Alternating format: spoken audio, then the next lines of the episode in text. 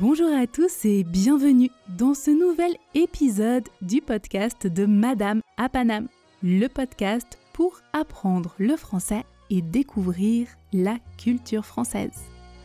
Je m'appelle Marion, j'habite à Paname et Paname, c'est le nom qu'on donne à la ville de Paris. Retrouvez la transcription de l'épisode, la fiche de vocabulaire expliqué, le quiz et toutes les activités dans l'abonnement premium du podcast disponible sur mon site www.madameapanam.com.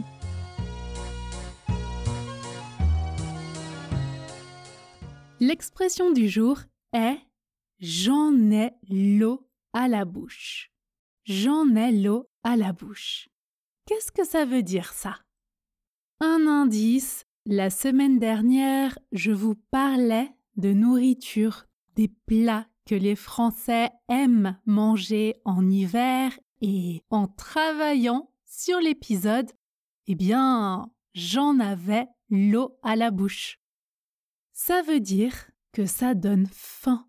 J'en ai l'eau à la bouche signifie ça me donne faim, ça me donne envie de manger.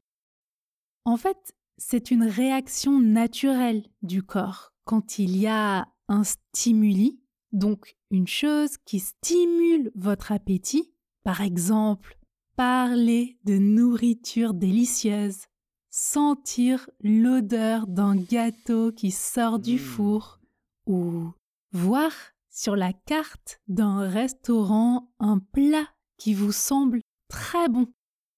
Ça vous fait saliver, c'est une réaction naturelle. Donc, je vous donne un exemple. Hum, ça sent bon. Le gâteau au chocolat vient de sortir du four j'en ai l'eau à la bouche. Ou par exemple, je regarde une émission de cuisine. Ce qu'il prépare a l'air délicieux.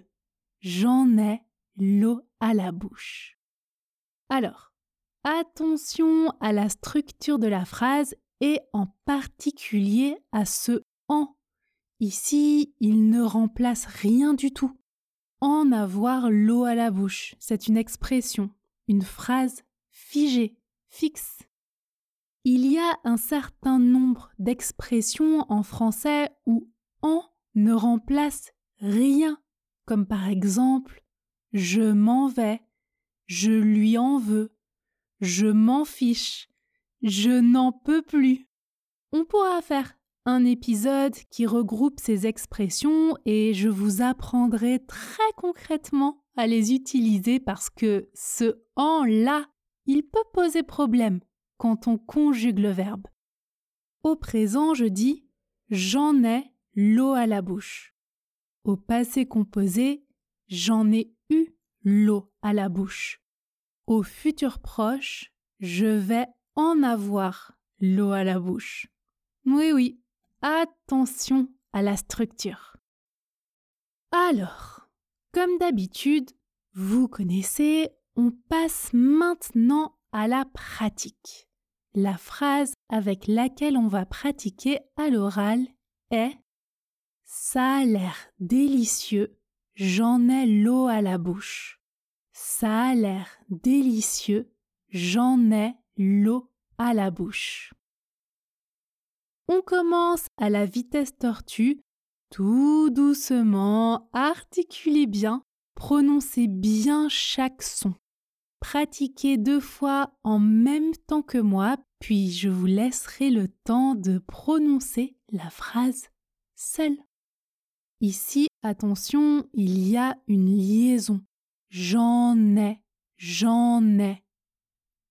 J'en ai l'eau à la bouche. On y va. 1, 2, 3. Ça a l'air délicieux. J'en ai l'eau à la bouche. Ça a l'air délicieux. J'en ai l'eau à la bouche. À vous.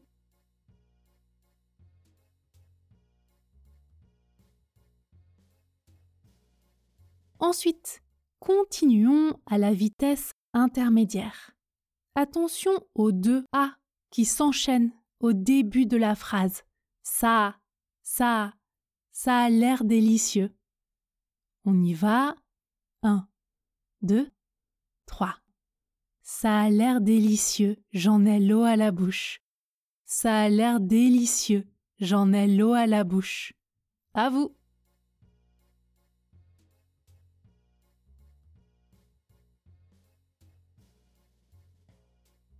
Ça va? Pas trop dur? On passe à la vitesse express? La vitesse express, je précise comme toujours, c'est la vitesse à laquelle on parle entre amis ou en famille. C'est plus informel. On fait moins d'efforts au niveau de l'articulation et parfois même on mange des mots, on fait des contractions.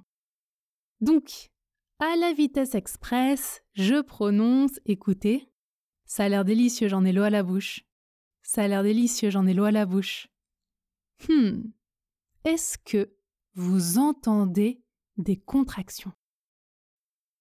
Eh bien, pour la toute première fois de l'histoire des épisodes d'Expression Express, ici, il n'y a pas de contraction. Zéro. Aucune. Je parle juste vite. Écoutez. Ça a l'air délicieux, j'en ai l'eau à la bouche. Ça a l'air délicieux, j'en ai l'eau à la bouche. On essaie ensemble à cette vitesse? 1, 2, 3. Ça a l'air délicieux, j'en ai l'eau à la bouche. Ça a l'air délicieux, j'en ai l'eau à la bouche. À vous.